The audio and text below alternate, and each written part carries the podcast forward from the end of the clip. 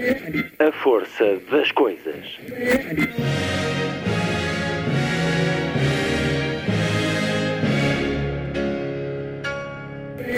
Welcome to the 109th last night of the proms.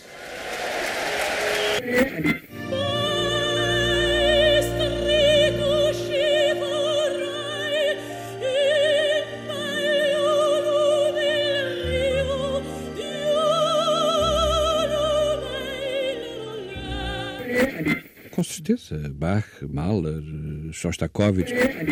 Um programa de Luís Caetano.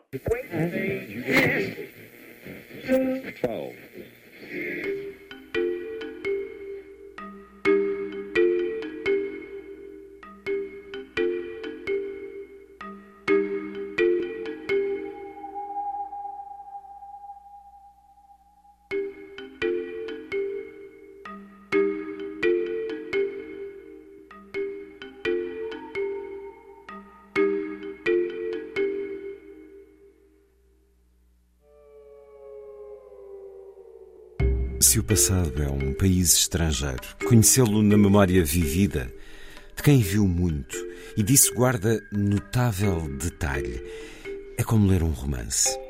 Mocidade Portuguesa, de Jorge Escalado, é o romance de uma vida, dos anos da formação, um romance de crescimento na Lisboa das décadas de 40 e 50, um livro que se expande da casa para o mundo, extraordinário relato de um tempo que parece distante, mas onde tanto provoca ainda ecos nos dias de hoje.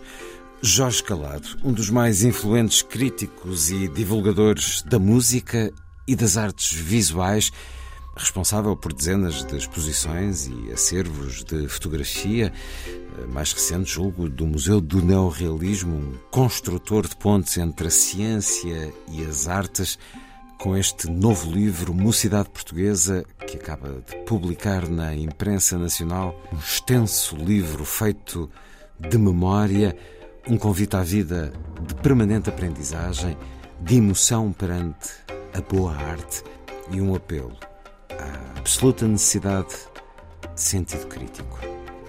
Jorge Calado, em entrevista, já a seguir. Sábado, 3 de setembro. Muito boa tarde. Esta é a Força das Coisas. 19 ano.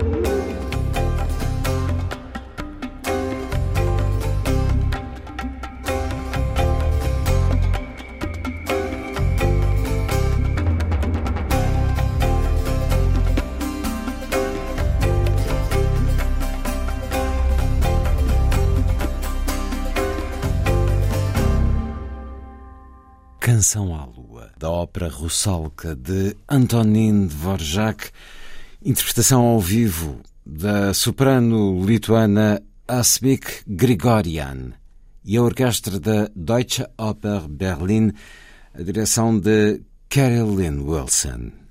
Asmik Grigorian, a voz do momento, para Jorge Calado.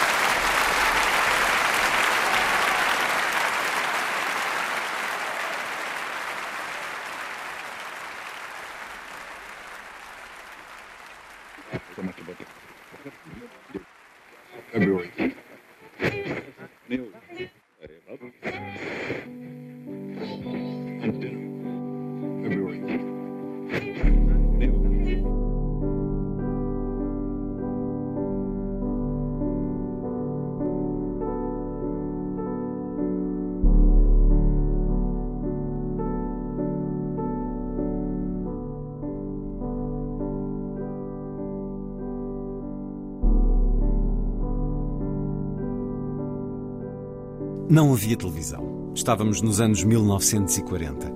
Mas havia a rádio, que era uma obsessão coletiva. Em Portugal, tudo começara em 1923 com a criação da Sociedade Portuguesa de Amadores da Telefonia Sem Fios. Rádio era um nome fino e abstrato que tinha a ver com ondas e falas invisíveis, quando não se referia a um metal descoberto por Madame Curie em 1898 e isolado em 1911 no qual se punham grandes esperanças médicas. Ao aparelho objeto que recebia as transmissões radiofónicas chamava-se telefonia. Um par de décadas mais tarde, constataria distinção semelhante em Inglaterra. O meu supervisor de doutoramento, um gentleman à antiga, referia-se ao aparelho sintonizador não como rádio, mas como wireless, sem fios as telefonias eram caras, o que gerou uma vaga de construção caseira de rádios de cristal chamados galenas, capazes de receber sinais de rádio em amplitude modulada, AM. Os jornais ensinavam como e os componentes eram relativamente baratos. O nome provinha do mineral galena, sulfureto de chumbo, com propriedades semicondutoras. Lembro-me de ver uma em casa da tia O, irmã da minha avó. O marido, José, e o filho, Liberto, eram furiosos amadores de rádio. Não fiquei impressionado. Quando funcionava, ouviam-se umas vozes entrecortadas, com ruído e interferências.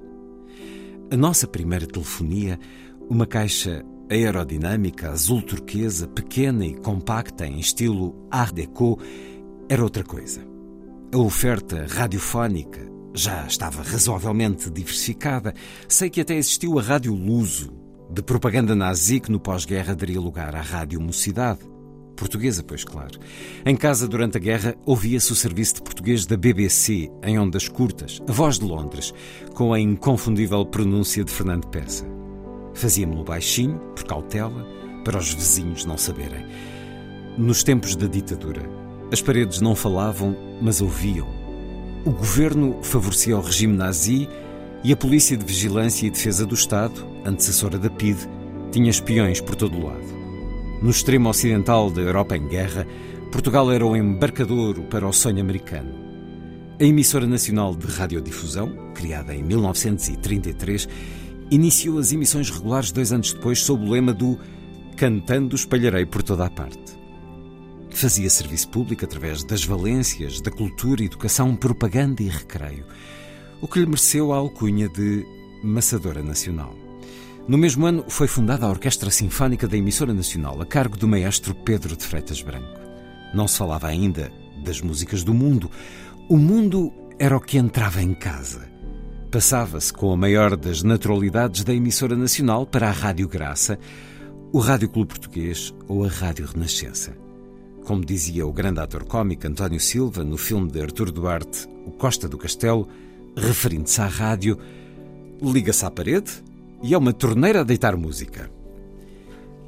A rádio era então considerada um trampolim de ascensão social, como hoje é o futebol para os rapazes. Muitas cantadeiras de fado e não só tinham origens humildes e o sucesso na rádio catapultava-as para a fama. Veja-se a história de A Menina da Rádio ou o sucesso do trio vocal das Irmãs Meireles, deu a volta à cabeça de muitas jovens portuguesas. Uma casa sem rádio era como um jardim sem flores. Imaginem, pois, o vazio sentido com a ausência da telefonia quando um dia uma empregada mais desajeitada a deixou cair ao limpar-lhe o pó. A caixa exterior partiu-se em meia dúzia de fragmentos, as válvulas acesas ficaram à vista. O chamado transistor de ponto de contacto apenas seria inventado em 1947, mas aconteceu um milagre, pois a rádio continuava a tocar. O desastre tinha sido mecânico e não eletrónico. Felizmente, os meus pais conheciam um restaurador de faianças que colou os pedaços da caixa com uma resina especial. Pintou tudo de novo, do mesmo tom azul, e devolveu-a como nova. Hoje tal feito seria impossível ou demasiado caro. A melomania desenvolve-se ouvindo em casa, como na rua ou nas salas de espetáculo. Tive sorte de crescer na altura certa. Não tínhamos grafonola nem discos, mas a rádio era um manancial de música, mesmo clássica, na emissora nacional, Rádio Clube Português ou Rádio Renascença. A tradição dos coretos ainda funcionava, por exemplo, no Jardim da Estrela ou na Praça de José Fontana. Na primavera tinha os concertos gratuitos nas ruínas do Convento do Carmo, com a Banda Sinfónica da Guarda Nacional Republicana, sob a direção do capitão Lourenço Alves Ribeiro. A banda atingir excelente nível, principalmente no naipe dos metais. O trompista Adácio Pestana, que também atuava na Orquestra Sinfónica da emissora nacional, foi cobiçado pelas melhores orquestras europeias, mas nunca quis sair de Portugal. A banda também já incluía violoncelos e contrabaixos, e até uma harpa, podendo abordar grande parte do repertório sinfónico. Eu começara a aprender música no liceu e aos sábados à tarde ia direito ao Largo do Carmo, ansioso por mais um concerto num ambiente inspirador.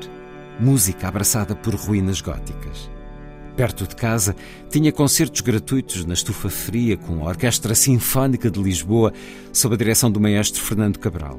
E no Pavilhão dos Desportos, com a Orquestra Sinfónica da Emissora Nacional, em geral sob o maestro titular, Pedro de Freitas Branco.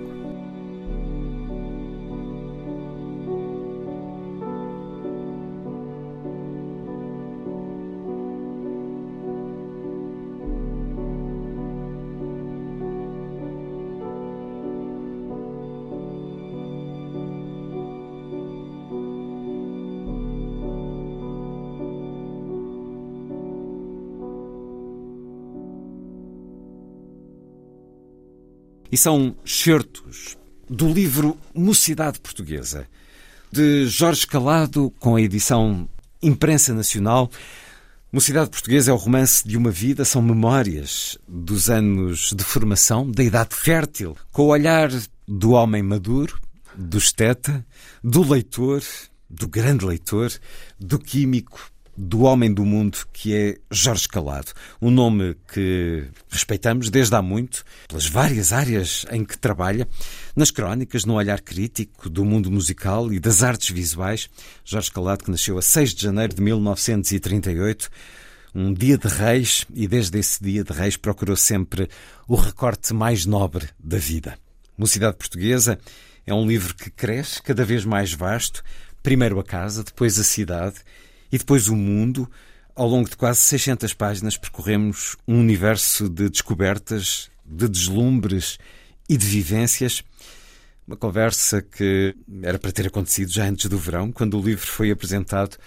É um gosto voltar a recebê-lo na Antena 2, Jorge Calado. Muito obrigado. O gosto é todo meu. 11 anos depois é um do, nosso, do nosso encontro aqui, a propósito deste monumental Haja Luz, que voltei a trazer aqui para o balcão, uma história da química através de tudo. À medida que caminhávamos aqui para o estúdio, este estúdio que tem o nome de Pedro de Freitas Branco, onde passo boa parte de, do meu dia. Quando vinhamos para aqui, fomos vendo alguns rádios antigos que estão em exposição. Aprendeu muito com a rádio, Jorge Calado? Acho que sim. Era uma forma de entretenimento que eu tinha à minha disposição, digamos, 24 horas por dia em casa, além dos livros. A rádio estava sempre on, sempre a tocar. Se não fosse a rádio, talvez não tivéssemos Jorge Calado, profundo melómeno, conhecedor e crítico? Sim, era numa altura em que se compravam dois jornais por dia. Em casa era o Século de manhã e era o Diário de Lisboa à tarde. O Diário de Lisboa trazia ao meu pai quando vinha do café, no fim de dar as aulas. O Século de manhã era distribuído pelo jornaleiro, o Sr. Aníbal, que vinha de porta em porta com os jornais e através dos jornais eu sabia os programas uh, da rádio. E, portanto, já sabia quando é que. Tinha os seus davam... programas favoritos Tinha ou programas favoritos, horas... mas sabia quando é que iam dar, sei lá, uma sinfonia de, de um programa de música clássica. E depois também me lembro, embora mais, ta mais tarde, quer dizer, no princípio dos anos 50, em 1951, quando começa o Festival de Bayreuth, é reiniciado o Festival de Bayreuth depois da guerra, ah, e há transmissões diretas uh, de Bayreuth. E então eu via isso também religiosamente, e eram três ou quatro horas pois, uh, claro. de música. Ah, e depois fiquei todo excitado quando comecei a ir regularmente ao São Carlos, em 1954. Os cantores que vinham cá fazer Wagner eram os cantores de Bayreuth. Ah, portanto, tudo se conjugava, digamos, para ah, despertar e depois, ah, de certo modo, cultivar essa minha paixão pela música. Neste último certo que li... E pelo fado também. Não? é? Sim, eclético.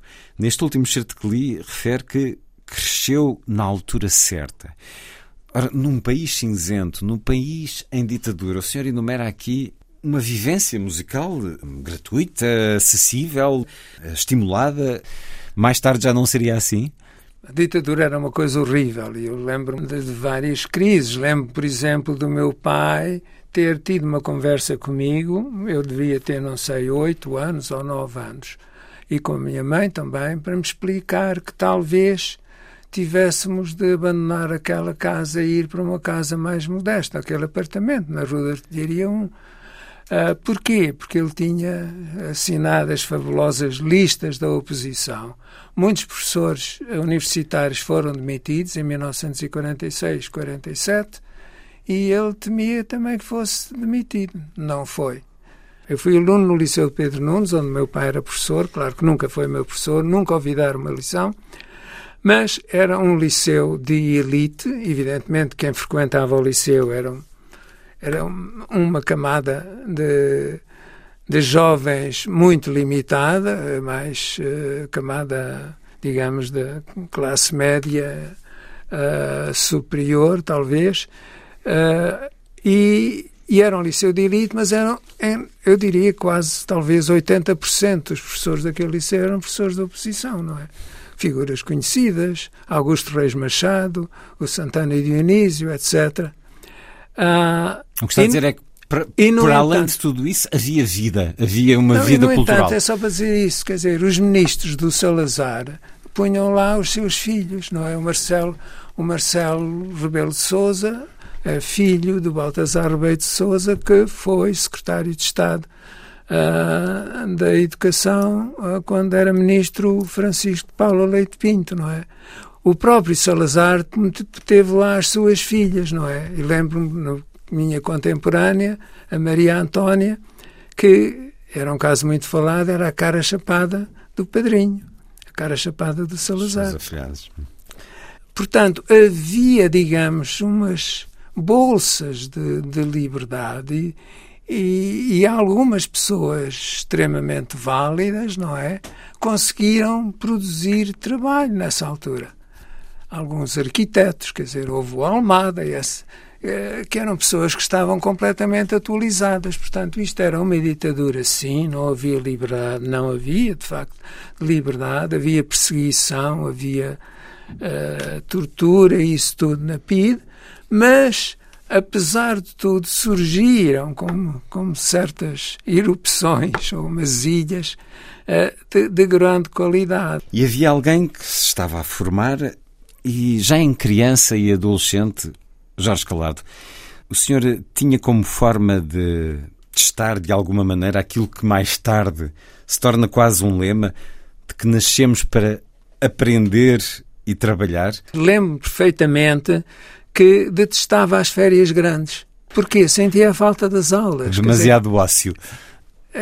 Era demasiado, e é por isso que eu sempre eh, gostei muito mais do campo do que da praia, porque na praia praticamente não se podia fazer nada, não é? E irritava-me, às vezes levava livros, mas depois os livros ficavam com areia, aquilo irritava-me, até do ponto de vista estético. O conhecimento para mim era de facto muito importante. Eu era uma pessoa muito curiosa, ainda hoje sou. Adquirir novos conhecimentos ou novos interesses e para mim, uh, viver era estar ocupado e estar a aprender. Aprender com os familiares, com os amigos, com os professores, nas aulas, lendo, escrevendo, etc. Isso para mim foi.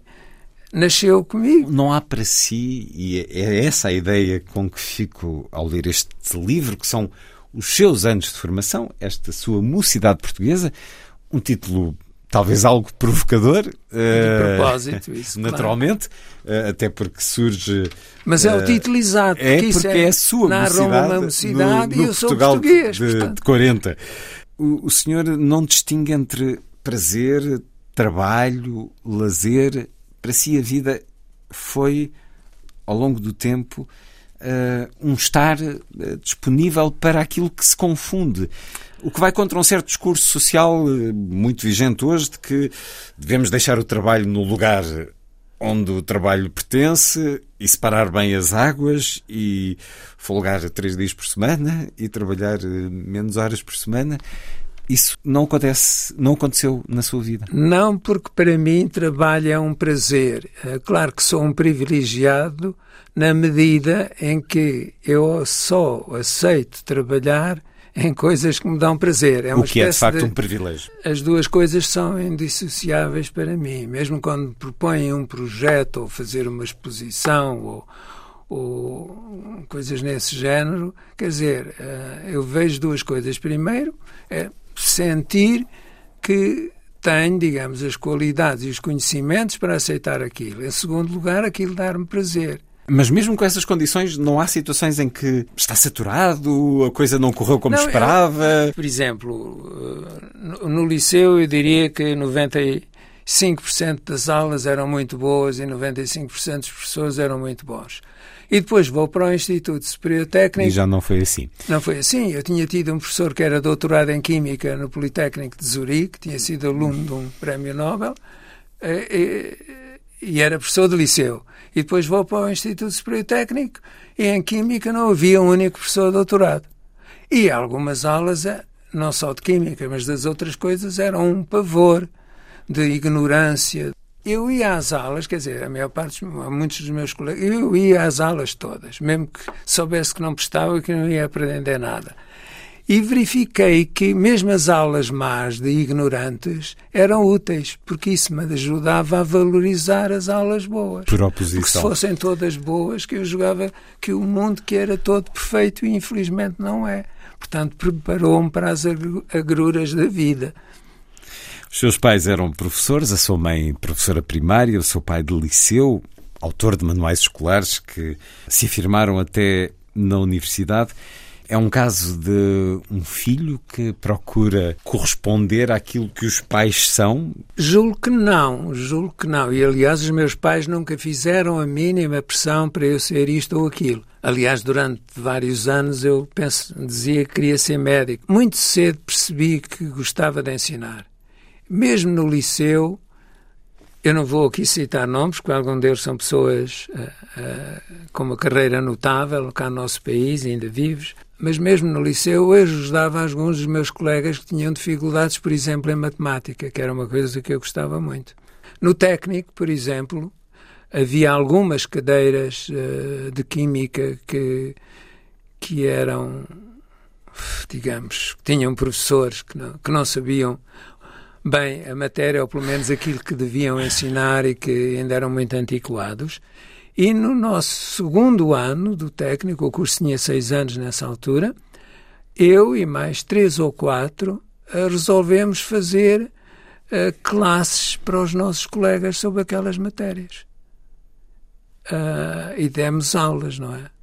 Uh, aos restantes colegas, ou evidentemente vinha quem queria, não é? Mas ainda vinham alguns, para, digamos, compensar aquilo que não estava a ser ensinado. Nunca foi um adolescente rebelde? Eu fui sempre um adolescente independente e isso também devo aos meus pais. Lembro-me uma coisa uh, que os meus pais fizeram, que acho que foi de uma grande inteligência. É quando cheguei, digamos, à adolescência, não é? O meu pai fumava muito, não é? Dois maços por dia. Dois maços por dia. E a minha mãe estava sempre a ralhar com ele por causa disso. E, de facto, ele desenvolveu uma a bronquite crónica aguda, não, não faleceu disso, felizmente, uh, e, e, morreu já octogenário. Mas lembro-me, na minha adolescência, o meu pai e a minha mãe terem tido uma conversa comigo. E a conversa era mais ou menos isto: olha, tu estás na altura em que nós sabemos que vai, começam a experimentar o tabaco. Uh, eu acho que, que isso é muito mau. Eu não te posso proibir porque eu fumo e não, e não, não vou deixar de fumar. Fumou até à morte. E, portanto, é só para te dizer: se quiseres fumar, podes, podes fazê-lo à nossa frente. Não, não faças não isso às escondidas, é melhor que faças. De alguma maneira, porque às escondidas quase que exato, desperta mais desejo. Não, exato, é isso mesmo. E eu, de facto, quer dizer, experimentei, não sei. E ainda bem. Umas dúzias de vezes. Ainda bem mas... para si. Uh, o senhor refere que essas, o fumar na altura tinha uma componente estética, pois especialmente tinha, para tinha. alguém. Enfim, sempre foi assim. a gente via ao mas- cinema claro. e tal, os grandes Mas que o, atores o seu todos. pai tinha essa pose e também dizia necessitar disso para, para a Pois, reflexão, para um trabalho mais intelectual. E assim muitos tornaram fumadores ao longo dos anos, de facto. E politicamente, nunca se sentiu próximo de alguma ação nessa Ah. adolescência, nessa juventude? Não, conheci já na universidade e dei-me com muita, muitos colegas que tinham atividade política. Mas eu sou um pessimista, acho eu, por uma razão simples. É porque gosto de ser surpreendido com uma coisa boa. Eu parto sempre pior em cenário. todas as minhas atividades esperando o pior. E depois, se é razoável, já fico muito Hum. contente. É uma defesa que eu tenho, porque sou uma pessoa muito emocional. E isso aplica-se à E política nesse aplica- tempo? De que forma? Aplicava-se também à política, não é? Ah, e eu, naquela altura, estava convencido, lembro-me de uma vez, eu e mais dois ou três colegas do técnico, estávamos a discutir a situação política, estou já a falar nos anos 60, e em que a gente se perguntava, mas será que nós ainda vamos ver o fim a esta ditadura? Quer dizer, o Salazar, evidentemente, é mortal, como todos. E eu achava que talvez, a minha opinião era que talvez tenhamos de sofrer algo ainda pior. E por momentos, lembro-me na, na minha mocidade, na minha adolescência, a coisa ia ao longo, mesmo nos meus eh, 20 e tal anos, a minha ansiedade era a queda do regime, não é? E lembro-me que naquela madrugada de 25 de Abril, há uma grande amiga minha e colega que me telefona, eram 5 ou 6 da manhã, ela era irmã de um dos capitães de Abril, a dizer, olha, não saias de casa porque a Revolução começou. E eu tive uma enorme alegria, afinal, acontece comigo vivo, mas no fim desse dia, ou no dia seguinte, eu Começou a traçar cenários pessimistas? vai-se estragar tudo. Quer dizer, estava a ver o, o PREC que aí vinha, porque sabia que o Partido Comunista era o que estava mais bem preparado e mais organizado, e embora tendo amigos comunistas e, e tudo isso, também sabia que não era aquele sistema que eu queria para o meu país. Esse seu pessimismo é muito curioso se atentarmos no final do seu livro Limites da Ciência, publicado em nova edição há pouco mais de um ano, mas já lá vamos no final da conversa. Leio mais um certo de Mocidade Portuguesa de Jorge Calado, a edição Imprensa Nacional. Com os meus pais fora de casa, na escola e no liceu, eu só tinha lições em horário extraescolar. Às vezes de manhã, se à minha mãe tivesse sido atribuído o turno da tarde na escola. Via os outros miúdos a reinar na rua, mas não me sentia vocacionado para grandes brincadeiras. O meu passatempo preferido era a leitura. Tirando o escritório-sala dos meus pais, não havia carpetes em casa. Preferia deitar-me no sobrado, de barriga para baixo, cotovelos no chão e cabeça apoiada nas mãos, a ler. Estava adiantado em relação aos outros meninos da minha idade. Podia, portanto, dar-me ao luxo de passar o tempo como me apetecesse. Ler. 60 anos depois, ao escrever a história de Química, haja luz, depararia com o conselho que o sábio William Petty dera ao jovem Robert Boyle, futuro pai da Química no século XVII. Digo-te que, embora leias 12 horas per diem ou mais, deves saber que não aproveitas o que lês mais do que te consegues lembrar. E não tanto o que te lembras, como aquilo que compreendes e digeres. E nem sequer isso, mas apenas aquilo que é novo para ti e fica bem escrito. Tudo bem. A verdade é que, Quanto mais se lê, mais se aprende e digere. Ler é viajar por estranhos mares de pensamento. Com licença do poeta William Wordsworth, aqui citado.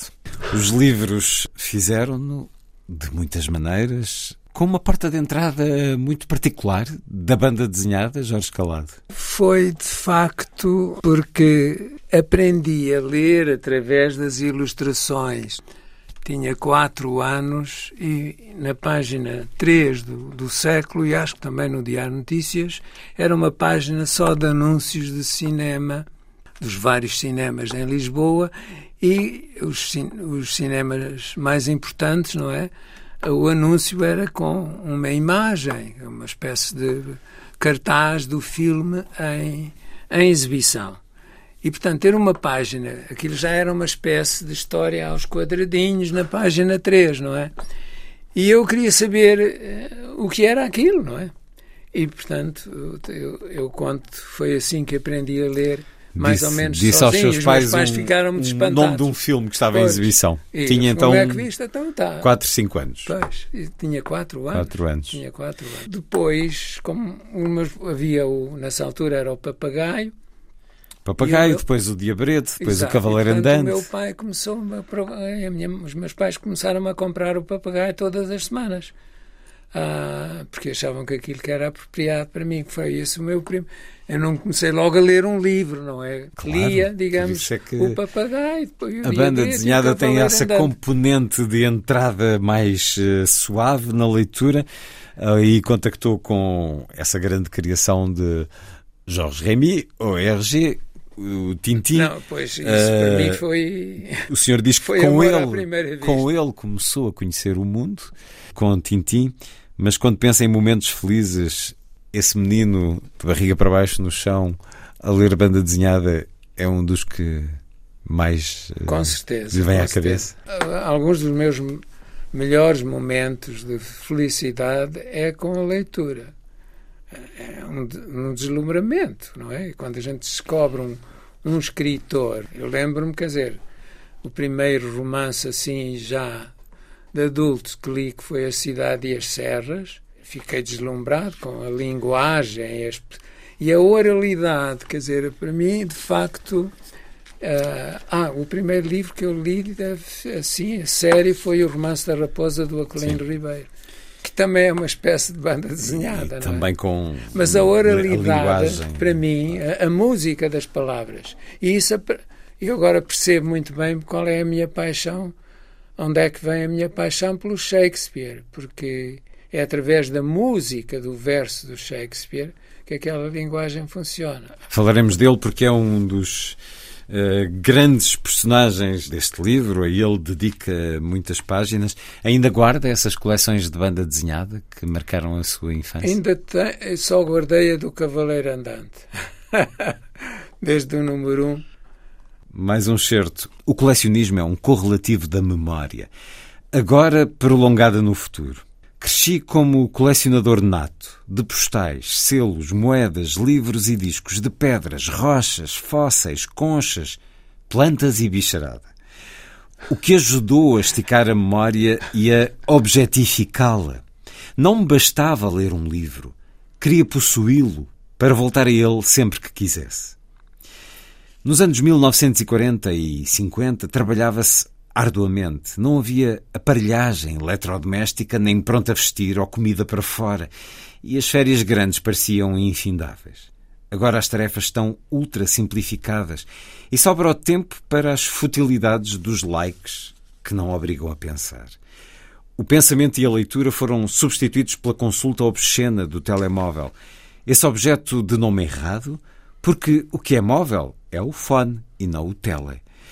Só a burocracia continua lenta em Portugal. Pior, está mais lenta e kafkiana. Herdamos da ditadura o desejo de complicar a vida a todos, para que os videirinhos e donos disto tudo se possam safar. É mais um excerto de Mocidade Portuguesa de Jorge Escalada, edição imprensa nacional. O colecionismo é um correlativo da memória porque é a materialização dela, é uma extensão física da memória é para uma- si. É uma definição exata materialização da memória uh, é através dos objetos que nós vamos juntando, que nós colecionamos e com os quais vivemos. O senhor é um homem de objetos? Sou. Uh, não de tenho consumo, uma, mas tenho de uma relação muito guardar, afetiva sim. com os livros, com os discos, etc., com as coisas. Tenho, de facto, com as fotografias. É uma relação de amor, com certeza, não é? Uh, e, e, de facto, eles também avivam a minha memória. Eu, eu acho que tenho ainda, com esta idade, uma memória uh, fora, de, fora de série, porque me lembro de coisas, eu lembro exatamente das circunstâncias e, e às vezes das, das próprias palavras porque também tive de treinar a memória quando era estudante. E a memória é, digamos, o primeiro ingrediente para nós inovarmos. Portanto, fala-se muito em inovação, mas é claro que não se pode inovar nada se nós não tivermos uma boa memória e, tivermos a capacidade de associar e de relacionar coisas diferentes. E esse, de facto, é o pensamento do cientista, quer universalizar o conhecimento, mostrar que coisas diferentes, no fundo, são a mesma. Quer dizer, o Faraday fez isto notavelmente quando mostrou que a eletricidade e o magnetismo são, no fundo, manifestações diferentes do mesmo fenómeno. O senhor escreve que sem memória a criação é impossível. O que é terrível para quem não tem memória. Mas a memória pode ser treinada. É como se aprender a andar de bicicleta. E acima de tudo também é muito distinta de pessoa para pessoa. Há quem consiga memorizar textos inteiros, há quem não o consiga, mas guarde momentos de forma mas, se muito for completa. na altura certa, eu acho que é fácil. E no seu caso, treinou a memória de que maneira? Na altura certa. De que forma? Foi, era, era obrigado. Para, era, o ensino era muito, era muito feito também disso. Não é, gente? Na, na, na instrução primária, nós tínhamos de decorar as serras e os rios e, e essas coisas todas, não é? Nas aulas de pestana. Do, sim, do Eduardo Antonino Pestana. Nas aulas de Pestana não nos limitávamos a dividir as orações das estâncias dos Lusíadas. Tínhamos de as aprender de cor. Também éramos convidados a escolher e a decorar longos nacos de prosa. Eu rebelava-me e queixava-me aos meus pais de tal tortura. Não percebia que estava a exercitar a memória, o mais poderoso auxiliar da criatividade e inovação. Pensamos por associação de imagem e só podemos associar aquilo que conhecemos. Sem memória, a criação é impossível. É neste momento que tem esta afirmação. Um homem que, apesar de. Lá está, por causa disso, tem memória de elefante, uh, assume-o. Mas, uh, como também aqui cita Gabriel Garcia Marques, quem não tem memória faz uma de papel.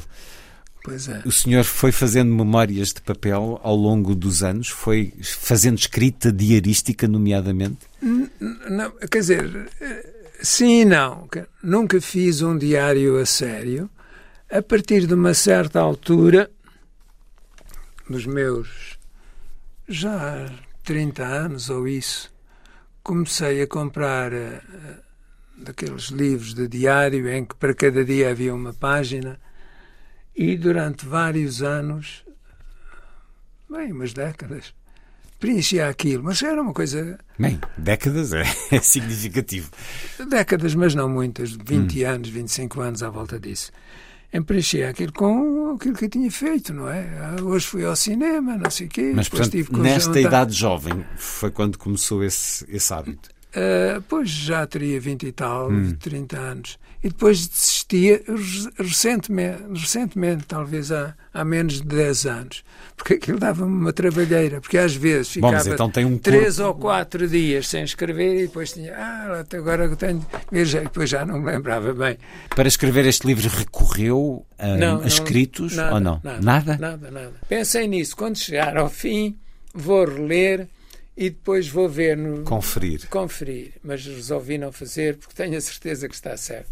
Também cita aqui Jonathan Barnes, irmão do autor do Papagaio de Flaubert, que dizia que a memória está muito próxima da imaginação.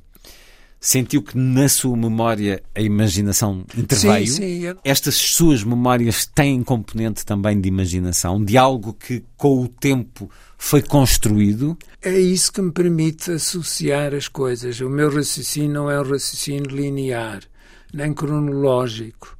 Aliás, isso é uma grande misturada.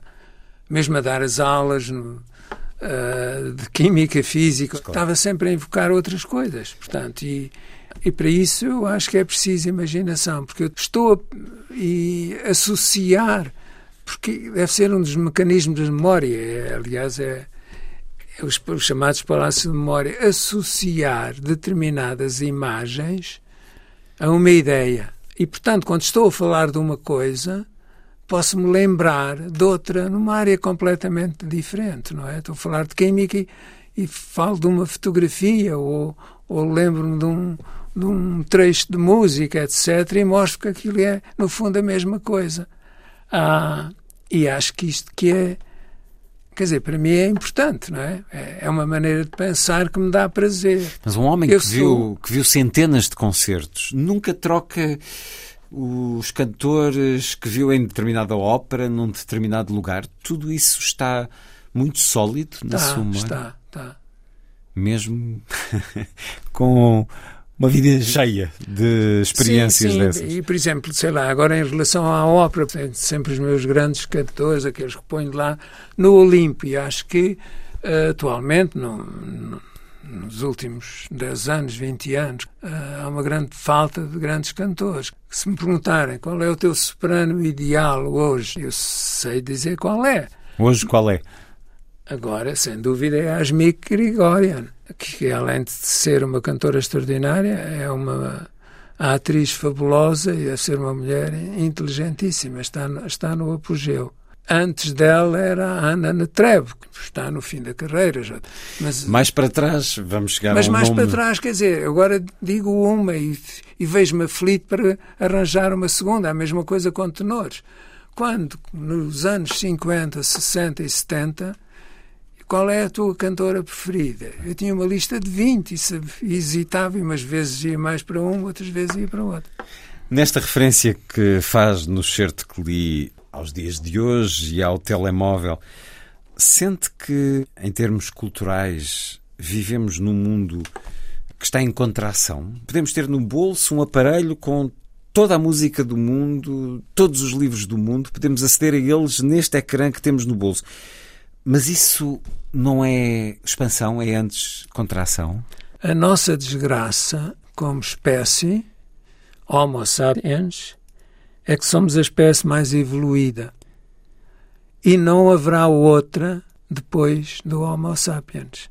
Porque uh, as espécies evoluíram e o Homo sapiens é tão inteligente que deixou de precisar de evoluir. E, no entanto, evoluímos. Pode Porque, não ser na direção certa. E, portanto, tu já não vai evoluir mais. Isto significa que é a última e, para mim, significa que está nitidamente em extinção. Nós ah, estamos em extinção. Ah, nós estamos em, em extinção. Estamos a destruir. Estamos a destruir a terra, o ambiente e, e, e nós vamos atrás. Nós deixamos, não, não precisamos de evoluir porque eh, construímos aparelhos e próteses, etc, etc. Não há outra espécie possível porque nós não deixamos, porque nós não temos, não sentimos essa necessidade e tornamos-nos demasiado egoístas. Não acredita numa evolução da humanidade não, biónica, é tecnológica em que nos fundimos? É uma involução. E a capacidade cognitiva, isso já há estudos que provam isso está a diminuir assustadoramente. Nomeadamente no caso da memória, porque hoje, quando temos tudo, uma é falta de informação sobre algo que, que, não nos lembramos, já não nos esforçamos ah, por lembrar. Dou, Vamos dou à, só um exemplo à internet. que me ocorreu agora. Quer dizer, em Nova York, eh, quando eu estou lá, fico sempre em casa de amigos e, portanto, é perto da, da High Line, que foi uma, uma construção fabulosa que aproveitaram a linha do metropolitano elevada, portanto, à superfície, aí ao nível de um terceiro andar. Não destruíram o último troço de vários quilómetros que existia, as outras todas foram destruídas nos últimos 50 anos, e resolveram transformar aquilo num jardim ainda há os, os, uns carris e tal, mas há uns canteiros e, e de facto uh, o comissário de, dos jardins de Nova Iorque, os vários comissários são pessoas geniais e aquilo é, é um passeio lindíssimo, não é? Por meio de, de da arquitetura nova-iorquina, não é? De, cobrindo uh, ah, 100 anos, digamos, de, ou mais de, de, de, constru de construções. E há uma certa altura em que há uma vista fabulosa e então construíram uma espécie de mini anfiteatro de madeira, porque aquilo é tudo coisas naturais, não é? Mini anfiteatro para as pessoas se sentarem a desfrutar aquilo e a ver as pessoas a andar e os carros a passar e os edifícios lindíssimos ao lado. Eu deixei de ir à, à, à Highline porque o que eu via era aquilo cheio, bem, cheio, quer dizer, aí 100 ou 150 pessoas ali sentadas ninguém estava a olhar para nada, estão todos a olhar para os telemóveis. Quer dizer, e as pessoas já não interatuam, eh, já não conversam, já não discutem. E depois o resultado disso é que as pessoas só contactam através do telemóvel, do Facebook e de outras, não é? Com outras pessoas que pensam da mesma maneira. É o contrário do pensamento científico. Porque o pensamento científico é aquilo que faz falta, é a única coisa que nos podia salvar se fosse se as crianças fossem ensinadas a pensar assim, é aquele que põe em dúvida tudo. Que questiona, que debate. Refere-nos aqui, como tantos outros nesses anos 40, tantas famílias uh, mais cultas, mais letradas, a influência da cultura francesa dominante, mas a certa altura rende-se à cultura anglo-saxónica, ou pelo menos recebe-a de braços abertos. O que é que motivou essa distinção? Eu nasci em 38, a guerra começou em 39 e acabou em 45. Quando acabou eu tinha 7 anos. Mas já ouvimos a rádio e era a BBC. Quer dizer, isso subliminarmente ficou, digamos, na minha mente, não é? Havia também, acho que cito aí, um cartaz, uh, um calendário, digamos, com uma grande, mas era uma grande fotografia da família real inglesa. E o rei, na altura, era o Jorge VI, que tinha ainda por cima o meu nome. Ah, e depois, uh, com a leitura, não é? Há, a revelação, eu tenho a revelação de Shakespeare também muito cedo, aí aos oito anos, talvez. Uh, não o Shakespeare autêntico, mas os chamados Contos de Shakespeare, hum. que foi uma, uma publicação para crianças que nasceu em Inglaterra, acho que era Charles Lamb, não me lembro, talvez que tivesse feito aquilo, mas é apenas é, é transformar as peças num conto para crianças, não é? E depois vou, vejo o Shakespeare no teatro pela primeira vez, tinha, acho eu, 12 anos, não é? E, e vi logo duas peças. O, o, Sonho de uma Noite de Verão no Teatro Nacional e A Fera Amansada no Monumental com a Laura Alves uh, e o Raul de Carvalho, se não me engano. E aquilo foi uma revelação para mim, de facto. E depois começo a tentar ler Shakespeare, etc., e a ler as traduções. E percebi. E depois também chego a Oxford e vou ao teatro pela primeira vez e vou ao teatro de estudantes. Que era uma peça encenada por estudantes, representada por estudantes. Em Oxford, apesar em de Oxford, estar muito perto de Stratford da Panera. Playhouse. Era uma peça francesa, a tradução inglesa, e aquilo para mim foi o melhor espetáculo de teatro que eu tinha visto em toda a minha vida. Do ponto de vista técnico. Técnico, técnico de construção também, teatral? De construção, de imaginação, de, de casamento dos cenários e dos figurinos. Quando vou a Londres, aliás, vou para Londres no, depois daqui a 10 dias, é para ir ao teatro. Não qualquer semelhança com o que se faz cá e o que eu vejo, por exemplo, em Londres uh, sei lá, os espetáculos do British Theatre ou os espetáculos do Almeida Theatre, uma coisa de uma imaginação e de uma beleza em que eu chego ao fim e estou, estou a chorar de alegria. Dou-lhe só um pequeno, um pequeno exemplo. Sim. Eu vi há cerca de dois anos uma peça em que só na segunda parte eu reparei que a atriz não tinha uma perna. E estava à vista, porque o, o, o pé era de metal.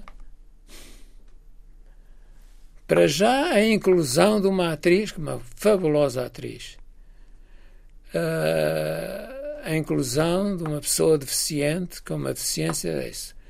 E aquilo agarrava-nos tanto que nunca me deu para olhar para os pés da atriz.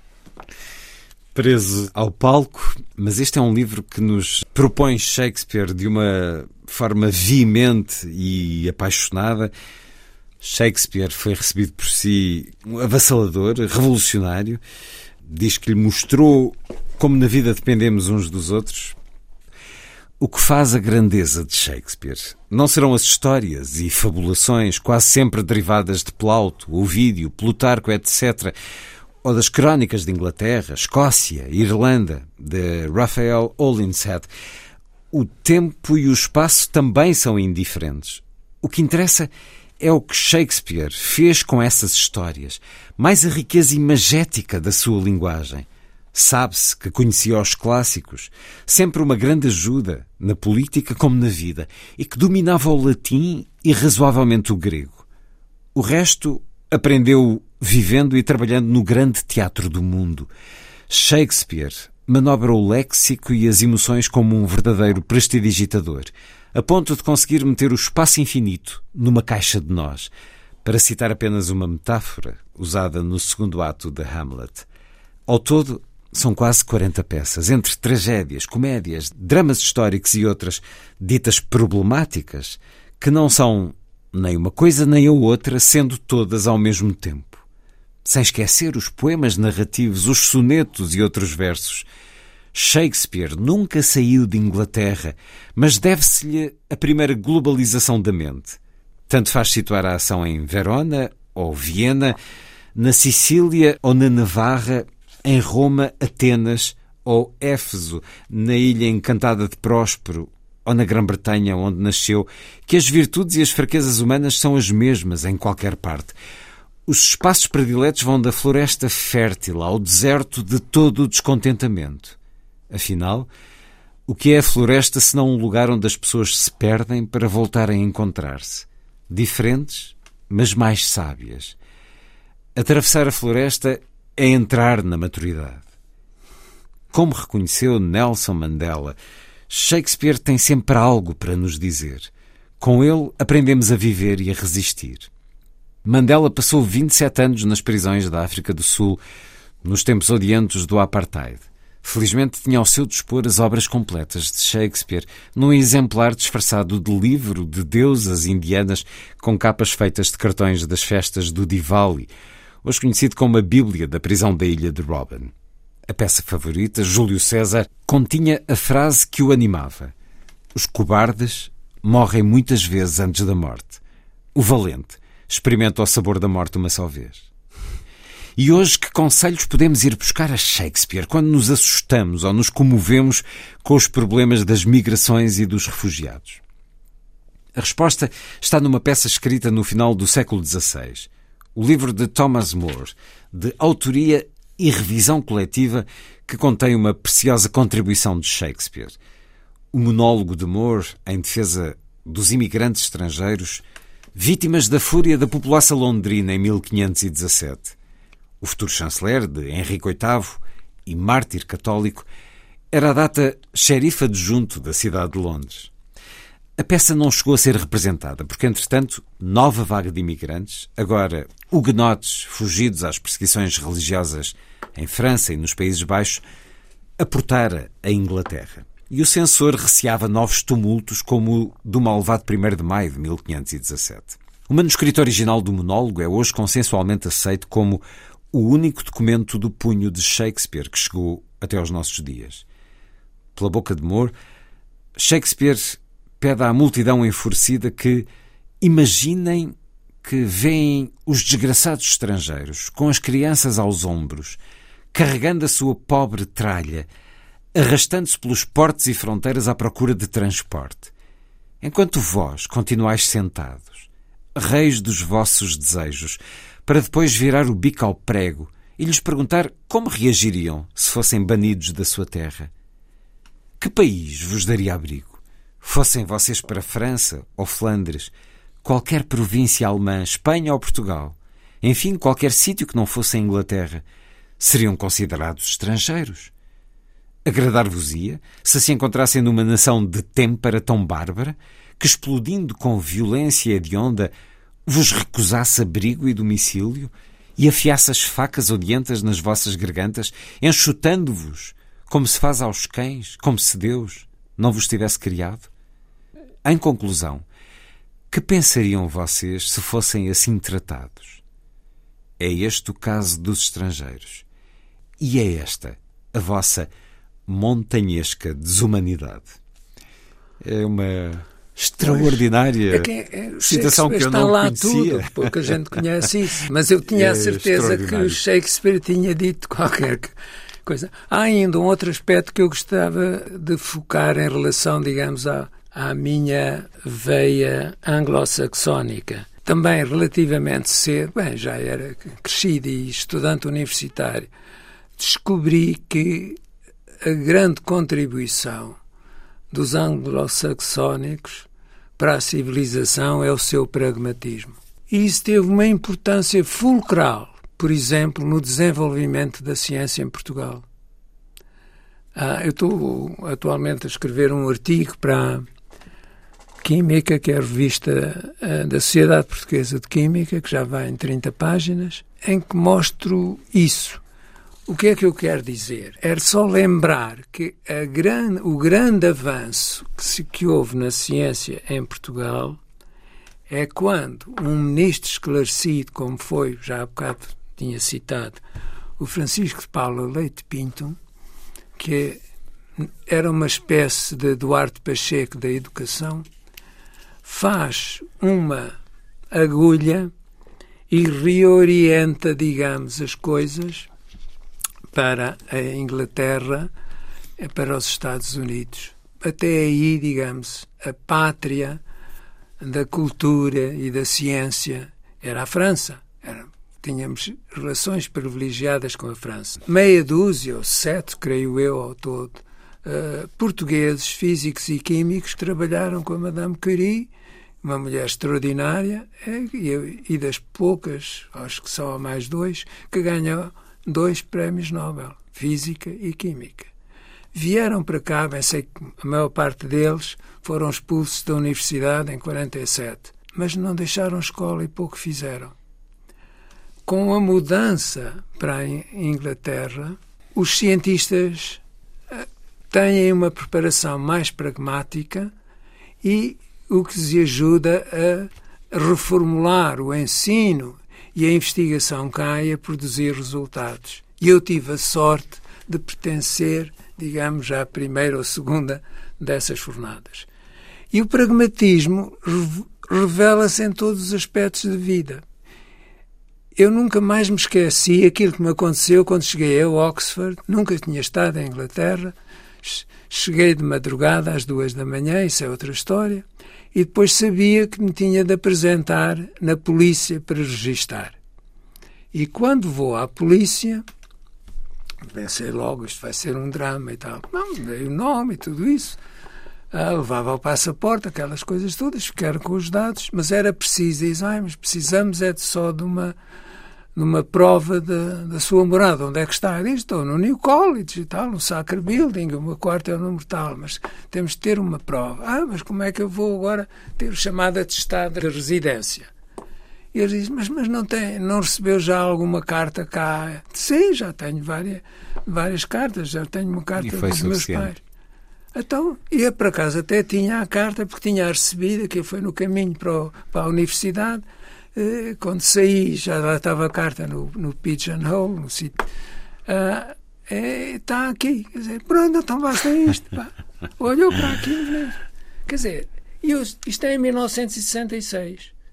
Ainda há pouco tempo, eu recebi um livro que tinha comprado, ah, não estava ninguém em casa, tive de ir aos Correios levantá-lo, pediram-me a identificação, Eu, por acaso, levava o, o, o passaporte, porque não tinha encontrado cartão de cidadão. o cartão de cidadão, o bilhete de identidade. Ah, e depois ele olha para mim e disse: Mas. E levava o, o, o verbete eh, Da entrega postal. que, que era para ir aos Correios.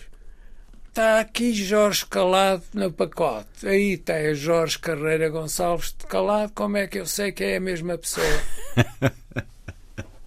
e não me queria entregar a encomenda. Muito singular. De facto, há, os bons exemplos devem seguir e as práticas e as culturas eh, naquilo que tem de melhor. Não que de Inglaterra não nos cheguem exemplos assustadores de uma sociedade Terríveis, que nos terríveis. últimos Ainda anos vai ser pior está agora em com a- franca Com decadência. a Liz Truss, que horror. Aquilo é abaixo de cão. Leio um excerto desse seu choque cultural em Oxford. Oxford, Ah, que descreverá, citando Cesário Verde, como o supremo encanto da beleza. Para Oxford foi doutorar-se em Química e Física Termodinâmica das Baixas Temperaturas. Ah, e depois escreve neste seu Mocidade Portuguesa, em Portugal, no Instituto Superior Técnico. Cumprimentava diariamente toda a gente com um aperto de mão, às vezes dois ou três. Um de manhã e outro no regresso do almoço, e ao fim do dia despedíamos-nos com um terceiro. Em Inglaterra, apertavam-se as mãos no momento da apresentação e nunca mais. Ao fim da tarde, na estação de Oxford, a plataforma dos comboios para Londres enchia-se de membros da universidade preparados para uma noite de música ou teatro londrinos.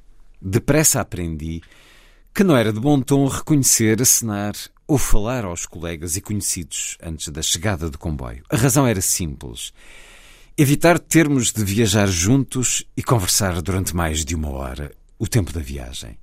Eu ou o outro poderíamos querer ler, pensar ou até dormitar a caminho de Londres. É excepcional, porque de facto hum, não é assim em Portugal e isto é muito verdade. Pois é. Por vezes queremos Ainda há aproveitar o tempo de outra maneira. Que, que são verdades. Apesar de tudo, ainda há uma certa diferença. Oxford foi absolutamente eh, fundamental para si. Lá aprendeu também que é um grande erro separar as ciências das letras, das humanidades, das artes. É algo que continuamos a fazer em Portugal. Esse exemplo anglo-saxónico em que muitas vezes um arquiteto ou um médico ou um advogado fez boa parte do seu curso eh, cadeiras de artes, de humanísticas. Precisávamos de mudar essa mentalidade, nomeadamente no nosso ensino superior, Jorge Calado.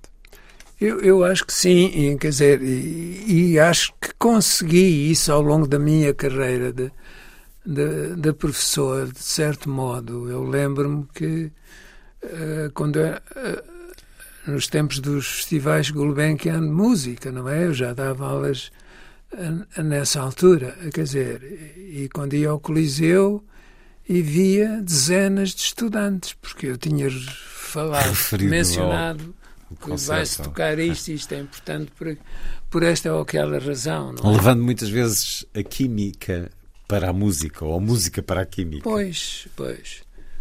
Aliás, ainda há, há relativamente pouco tempo houve um regresso da- da- dos estudantes que se tinham formado há 50 anos que tinham sido meus alunos. E eu fui dos poucos professores que, que apareceu. Ah, ainda vi, já eram todos eh, septuagenários, não é? Tinham, formados aos 20 e tal anos. portanto, ah, alguns em cadeira de rodas e tal. E, e foi reconfortante para mim, porque isto é, bom, digamos, a, a recompensa que, se recebe anos depois. Porque quase todos eles vinham-me dizer, sabe, quer dizer, aquilo que eu mais me lembro de si é que ensinou-me a pensar. E eu disse, mas, mas é isso o, o objetivo do, do, do ensino superior, da universidade. A ensinar as pessoas a pensar. E eu uso a química, ou a química física, ou a termodinâmica, como pretexto ah, para eh, os ensinar a pensar. Ah, e se vocês pensarem bem na química, também pensam bem na economia e nas finanças e nos negócios estrangeiros e nas empresas, etc. E, e isso perdeu-se. Ainda não aderimos a essa abertura à confluência de diferentes saberes. Não, mas Continuamos a Inglaterra, separá-los. quando eu cheguei lá, aquilo fazia parte da educação, não é? Quer dizer, estava num- numa boa universidade, num excelente departamento de Química, a doutorar-me num grupo absolutamente excepcional que tinha, não sei, 10 pessoas em doutoramentos, outros já, outros já estavam doutorados e estavam em pós-doutoramentos. Toda aquela gente, rapazes e raparigas, todos tocavam um instrumento ao nível, ao mais alto nível. Um deles, aliás, eu julgo que cito aí, tocava, era o grande especialista em Inglaterra da serpente, que era um, um instrumento muito antigo, que pouca gente conhecia, depois foi abandonado. Ah, os instrumentos de sopro evoluíram. E Lembro também tive a sorte de estar no- numa residência de estudantes. Discutíamos tudo, eram estudantes de- das coisas mais variadas. não é? Havia um Aliás, enriquecimento. já lá estava há, há bastante tempo quando alguns julgavam que eu me estava a doutorar em música, não é? Porque falava tu cá, tu lá com, com os, os músicos. É um livro cheio de música, naturalmente, este Mocidade Portuguesa de Jorge Calado. Sabe o que estava a fazer no dia 24 de março de 1958, Jorge Calado? Tal como nos conta aqui, estava no aeroporto, nomeadamente a fazer festinhas a um poodle que estava nos braços de Maria Callas. Maria Callas que julgo que se lhe perguntar... Toy, o cão. E estava nos braços da Maria Meneghini Já Callas. está aqui uma fotografia onde eu estou até. Onde está, de costas, a recebê-la no aeroporto, mas não se limitou a ir esperá-la ao aeroporto. O senhor foi também ao hotel deixar discos para ela assinar e depois assistiu à récita, foi ao camarim e ainda lhe deixou morada para ela enviar uma fotografia E assinada. mandou, e enviou. O que aconteceu passado algumas semanas. Ora, isto é extraordinário. Isto era porque já na altura a considerava a maior voz lírica de todos os tempos, Jorge Calado. Era absolutamente extraordinária, fora de série. E Talvez fosse a cantora mais importante também, porque de facto revolucionou a ópera. Que era uma mulher com uma intuição absolutamente genial. E descobria nas óperas, quer dizer, óperas conhecidas, não é? Sei lá, sempre vê-se isso na gra- gravação do Rigoletto, que não era, digamos, um papel para ela pensar, pensar-se-ia, mas a gente ouve aquilo e, é ouvir a ópera pela primeira vez. Ah, porque ah, a emoção que ela empresta a determinadas palavras ah, faz-nos ah, pensar e, e chorar. Ah, e, no entanto, no palco, quer dizer, era uma grande atriz, mas era uma atriz de uma sobriedade. Quer dizer, ela não se mexia muito. Mas por isso mesmo, quando estendiam um braço, a gente, ah, víamos ali qualquer coisa. Eu lembro-me na, na despedida dela, na turnê final, com uma voz já esfarrapada, mas esfarrapada por emoções, aquele problema amoroso que ela teve com o Onassis destruiu-a completamente. Ah, em que ela canta duas áreas, uma da Cavalaria Rusticana, Voi que sapete o Mama, e depois uma área do Dom Carlos de Verdi, ah, do, em que faz a, a rainha, e Isabel, uh, é vanità. E por acaso cantas uma a seguir à outra sem, sem ir para o camarim, não é? Ah, ela estava sumptuosamente vestida e penteada e tudo isso, com um grande echarpe. E o que ela faz, ah, quer dizer, canta primeiro o Voica Sapete, é uma camponesa que está grávida do namorado que a deixou, uh, é, digamos, hostilizada na, na aldeia onde vive, não pode entrar na igreja, etc, etc. E está a cantar isso à mãe dele. E ela dá uma volta àquela echarpe, muda a posição dos ombros, dobra-se e a gente olha para ela e vê ali uma camponesa. E depois, quando é outra área, em direita, se põe e a gente vê a rainha. E é, isto era mágico, não é? E eu fiquei absolutamente deslumbrado, porque, embora a voz já, já não era capaz de, de cantar o que cantava, e, no entanto, era uma coisa emocional, porque há gravações, umas gravações privadas dela em casa a cantar, mas depois disso é que está perfeita. Uma pessoa única, porque revolucionou de facto a maneira de cantar e a maneira de interpretar e certas óperas que tinham sido abandonadas, porque se julgava que não prestavam para nada, foram revitalizadas graças à sua interpretação. E ainda hoje isso é verdade. A gente, quando ouve aquelas gravações. Ah, mas foi uma mulher muito infeliz e tenho muita pena disso. Pelas tais coisas do amor, conheço também. Quem tenha entrado na música clássica pela voz de Maria Callas, emocionante, nomeadamente na Traviata. Eu já conheci várias pessoas que assistiram a essa récita, nomeadamente a sua amiga Alice Vieira, aqui referida também. Pois, pois. Também ela foi deixar os discos ao hotel foi, onde ela pois estava. Portanto, havia. Ela na apresentação havia essa disponibilidade, isso. o que é extraordinário, porque. Sim, sim. Um, porventura muito. Ela, ela era de facto já uma diva. Era uma diva. Uh, e no entanto foi não, extremamente ela, generosa. Ela, por exemplo, tinha, uh, tinha aquela fama de ter um mau feitio e tal.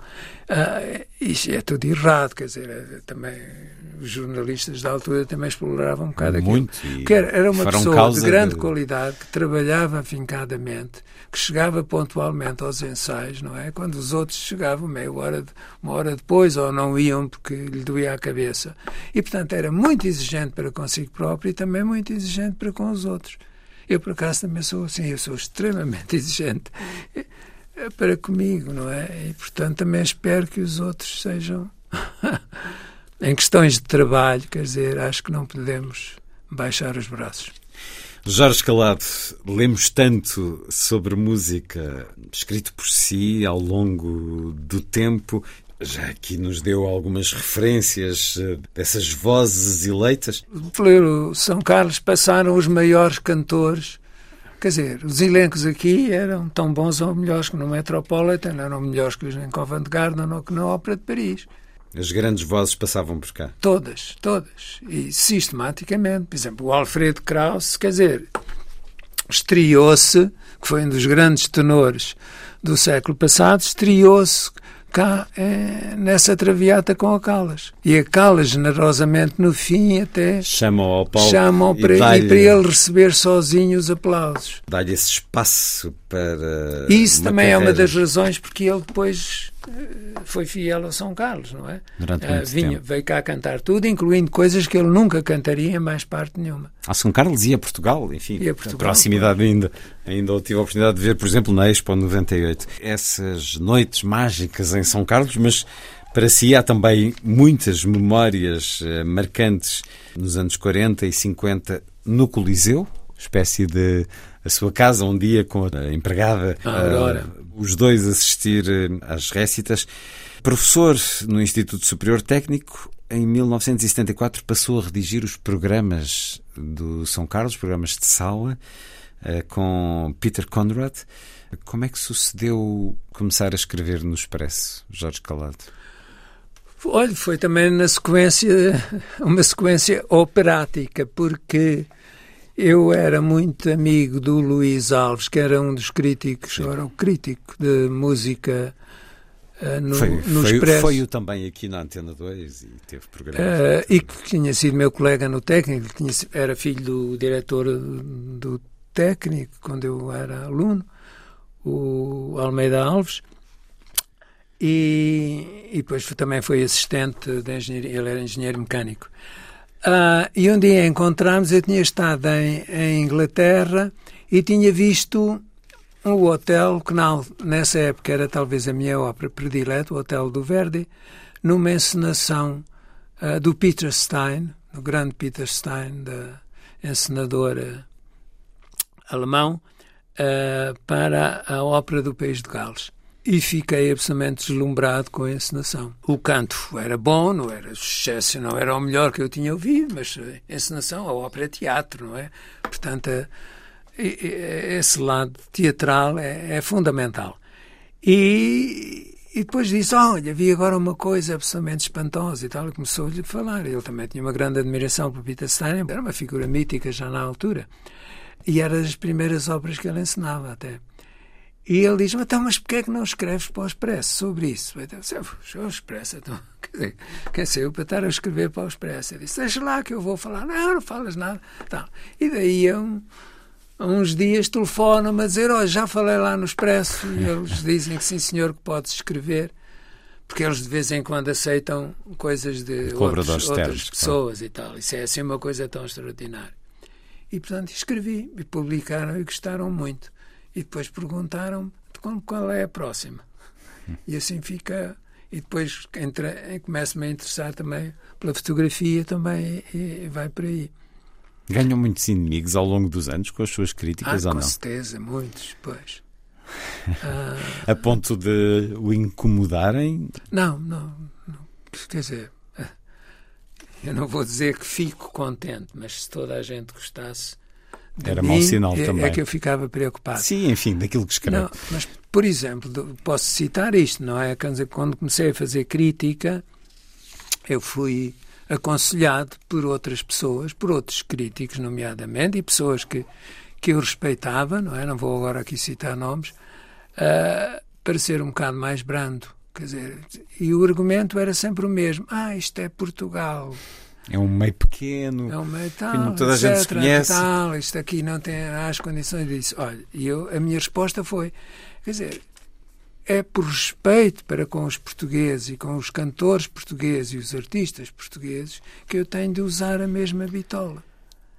Portanto, a minha bitola é, é a mesma. Quer dizer, posso dizer mal de uma coisa estrangeira, é por ser estrangeira que é boa, e digo também, ainda vai sair no próximo Expresso, não amanhã, na próxima semana, a entrevista que eu fiz ao André Baleiro, um barítono português, uh, de enorme qualidade, uh, com uma versatilidade espantosa. Aliás, ganhou o, o, o prémio de, de revelação no, no concurso de, de Lied na Alemanha. E, aliás, vai no próximo ano já como membro de uma uh, companhia de ópera alemã e que, que eu vi em coisas contemporâneas, por exemplo, no protagonista do Orfeu do Philip Glass, no CCB, era a única coisa boa, uma encenação desastrosa, os outros cantores também uh, abaixo do suficiente e ele esplendoroso. Mas vi depois também na, na Gulbenkian, na Paixão segundo São João e, e na, no Requiem de Fauré, uh, espantoso e depois no São Carlos, no, no Fausto do Gounod, a fazer o Valentin, também é extraordinário, o melhor, o melhor cantor em cena. Não, e fiquei tão contente que disse ao, ao Expresso, quer dizer, acho, temos aqui um, um grande cantor português a emergir, ele tem, não sei, 31 ou 32 anos, ah, com certeza muito inteligente, com uma bela voz, bom ator, uh, versátil, etc. Eu acho que temos de, de realçar isto. Entrevistei-o em junho, agora é que vai sair a entrevista. Jorge Calado, autor de Mocidade Portuguesa na Imprensa Nacional, publicado há poucos meses. Autor também de Limites da Ciência, a segunda edição, revista e atualizada com uma, um prefácio sobre a pandemia da Covid-19, foi publicada há pouco mais de um ano pela Fundação Francisco Manuel dos Santos e este, que é também um livro fascinante de grande reflexão e divulgação, termina desta forma, a 12 de setembro de 2020. Afinal, a crise existencial é outra. Como se argumenta ao longo deste livro, a ignorância e a fraude matam. A ameaça maior não vem do espaço, mas sim da própria humanidade. De norte a sul e de leste a oeste. Os gênios do mal tomaram conta das nações. A ordem internacional baseada na decência ética e nas leis que asseguram os direitos de todos sussurrou. Nada que uma terceira grande guerra não possa resolver. O senhor, com essa perspectiva pessimista que nos referia há pouco, termina este livro em setembro de 2020, este prefácio. E temos a guerra. Falando de uma terceira guerra. Todos crescemos uh, com essa ideia de uma terceira guerra mundial nuclear. Não, não que isso esteja posto de parte, mas a verdade é que temos uma guerra mundial porque todo o mundo está a ser afetado progressivamente, até pontos que desconhecemos em absoluto. Porquê é que terminou este livro desta maneira? A antever o que aí vinha? É porque é um alerta. Quer dizer, eu há bocado tenho dito que sou um pessimista porque quero ser uh, surpreendido favoravelmente. Mas tudo, nos últimos anos, tudo se conjuga de facto para um apocalipse. Isso já é um pessimismo catastrofista. Uh, Referia-se há pouco em termos da questão ambiental. Agora, na Essa... Europa, Sim. quem é o grande líder europeu? Eu tinha grandes dúvidas, e, por exemplo, sobre o Macron, que se iam confirmando, não é? Mas agora é o único que resta. Quer dizer, o Macron é talvez a única pessoa com cabeça, mas não vai fazer nada. Não o deixam. Quer dizer, a democracia, o Churchill tinha razão. Ah, é o menos mau de todos os sistemas. Mas, de facto, é um mau sistema. E acabou porque a democracia. É um semi-imperfeito. A democracia, sim, nós somos todos iguais, devemos ter todos os mesmos direitos e deveres, etc, etc. Mas há uma coisa que é preciso realçar: é que essa igualdade não quer dizer que todas as ideias sejam válidas. E hoje as pessoas com as ideias mais estapafúrdias, mais erradas, mais viciadas, têm todas as oportunidades que de aquelas ideias, etc. E já não são capazes de debater isso, quer dizer, só se associam com aqueles que pensam da mesma maneira. Que é uma coisa, no fundo, é essa também a, a missão dos partidos políticos. Mas a gente lembra-se, quer dizer, quando a democracia começou, e parece que começou de facto na Inglaterra, não é? Era uma democracia representativa, mas aqueles que eram eleitos eram de facto uma elite. Veja, as pessoas do grande século XVIII. Aliás, por exemplo, o Haja Luz, durante muito tempo eu pensei que ia chamar ao livro só XVIII, onde começou tudo. Hoje em dia, todos têm direito às suas ideias, mas deve haver um debate e uma discussão. E volta à minha. Aquilo que é essencial é estimular o pensamento científico logo na instrução primária. E o pensamento científico resume-se a isto: é duvidar das nossas ideias. Criar um sentido crítico. Há uma coisa que eu costumava citar e até distribuí aos alunos na primeira aula de um técnico durante vários anos, que é o decálogo liberal do Bertrand Russell. São os dez mandamentos dele que ele achava que, que era preciso, digamos, impingir, no bom sentido da palavra, à juventude. O primeiro mandamento eu nunca mais me esqueci. Não te sintas certo de absolutamente nada. Põe tudo em dúvida. E o, Hoje em dia afirmamos muitas certezas. é educado dessa maneira. Hum. Quando eu fazia a minha investigação e tentava interpretar os resultados, às vezes tinha uma ideia que eu jogava brilhante e depois tinha de provar a mim próprio que aquilo estava errado. E usava todos, todas as, todos os truques para ver que aquilo estava errado. E quando, no fim de muitas tentativas e depois mostrar a colegas meus, portugueses e estrangeiros, eles não conseguiam ver que estava, então é capaz de haver uma probabilidade de estar certo, vamos publicar. Para já está certo. No futuro logo se verá. E no futuro há então esse seu pessimismo uh, muito ativo sobre o que, o que virá aí. Mas gosto muito da vida e vivo a Como claramente se entende a partir da, da leitura deste livro, Mocidade Portuguesa, de Jorge Calado, continua a ser uma criatura da noite, com a mente em alerta quando os outros estão a dormir. Jorge Calado. Continuo a ser. O Aliás, dia... eu sempre tive uma grande dificuldade em adormecer, não é? Hum. Porque não consigo uh, desligar, digamos, uh, o computador mental, não é? E estou pensar em todas as coisas, não só que me aconteceram nesse dia, ou que eu estou a escrever, ou eu estou a pensar, a fazer, etc. Uh, como, é que, como é que vai ser o dia de amanhã? Que também me... Embora eu nunca fosse uma pessoa que eu acho que ao longo da minha vida eu nunca me preocupei com o futuro. Nem me preocupava com o passado, preocupava-me com o presente. Agora, este momento é que tem de ser aproveitado. O que está foi, já foi, já não posso fazer nada. Abandono. Não o esqueço, mas está abandonado. Pronto, ponto final. Agora, o futuro, preocupo-me quando ele chegar. Aproveitar o dia. Vamos ter uh, a continuação deste livro? Vamos ter os anos seguintes aos Certamente que aqui que são trabalhados? Não? Não. Não por uma razão muito bem, por uma razão também a minha idade, eu não sei uh, quanto mais tempo terei de vida, nem me preocupa isso. Eu gosto é sempre de novos desafios. Esse tipo de livro é esse livro.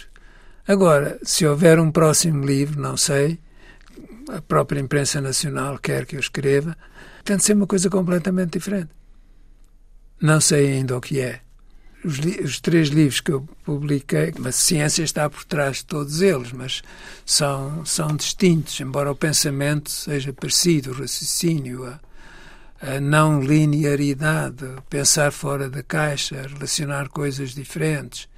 Isso é a minha maneira de, de pensar e, portanto, reflete-se nos livros. Agora, tem de ser uma coisa completamente diferente, que não sei, pode ser que me apareça amanhã uma ideia ou que alguém sugira e disse, é isso mesmo, não tinha lembrado disso. Ficamos Estou à, à espera. espera. Jorge Calado, Mocidade Portuguesa, a edição Imprensa Nacional. Muito obrigado por este regresso à Antena 2. Eu é que agradeço. É sempre um prazer e uma honra conversar consigo e saio daqui sempre iluminado. Bem-haja. Muito obrigado.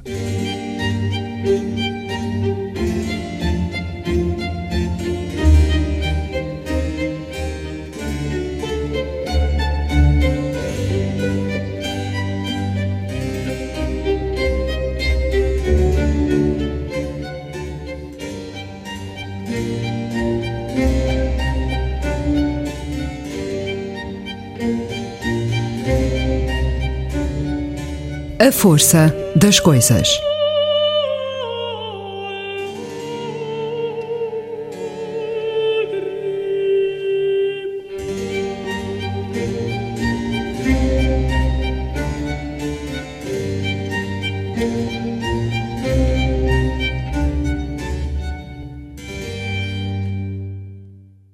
A cantora Maria Callas dirige-se aos ouvintes portugueses.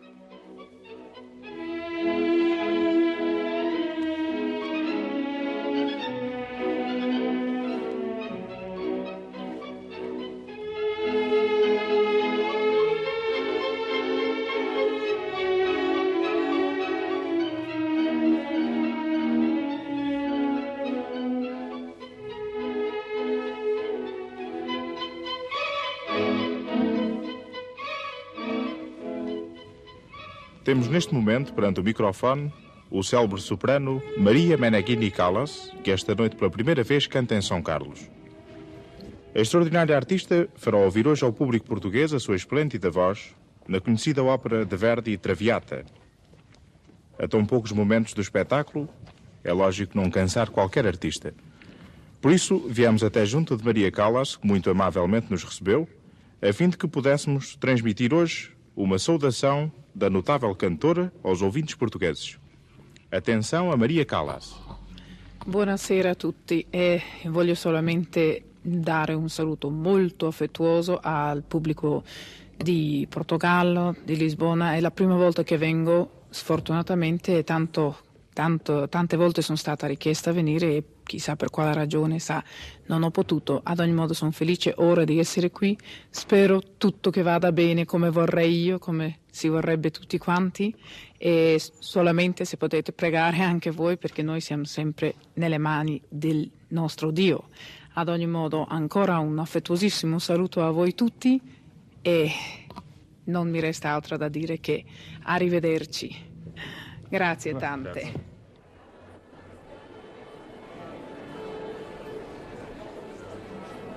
Do Teatro Nacional São Carlos, anunciamos hoje, antes de mais nada, um nome já foi decorado há muito e se tornou quase familiar no nosso país. Maria Meneghini Callas.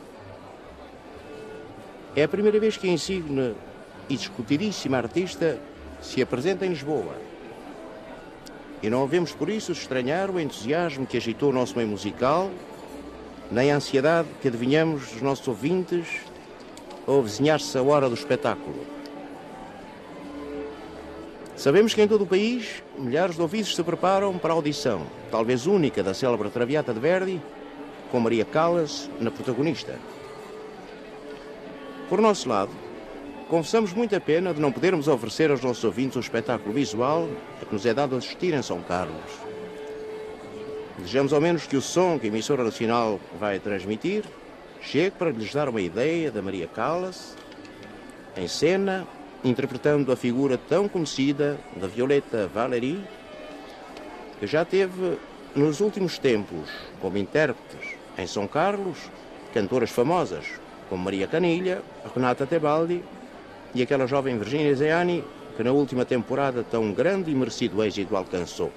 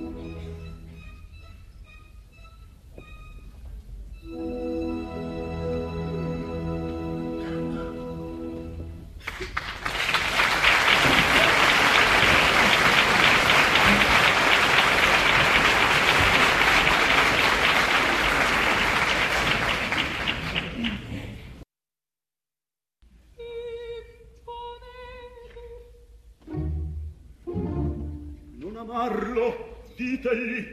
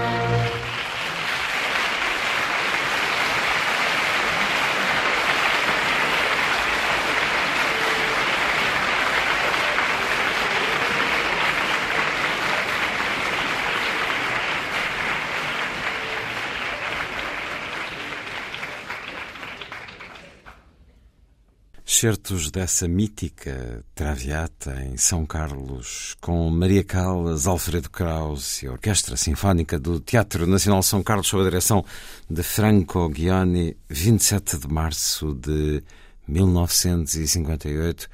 Escutamos a introdução radiofónica na transmissão da emissora nacional, também a abertura e o final do segundo ato.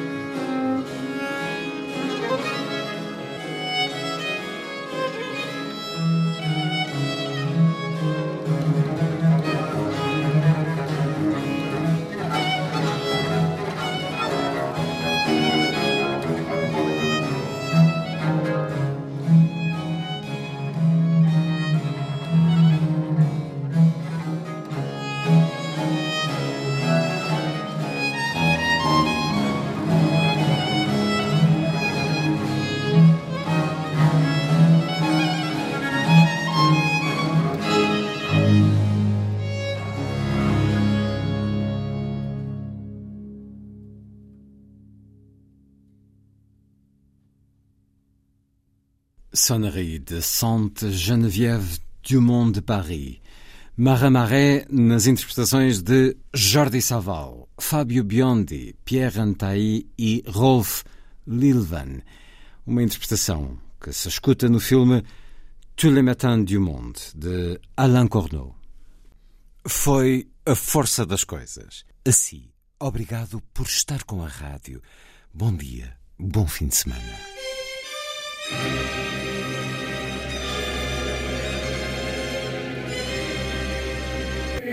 A força das coisas.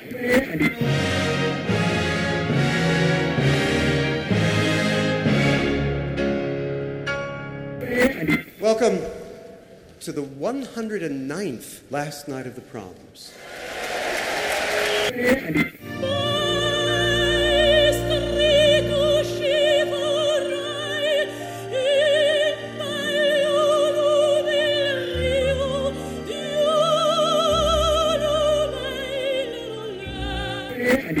com certeza. Bach, Mahler, Shostakovich. Um programa de Luís Caetano. Hum.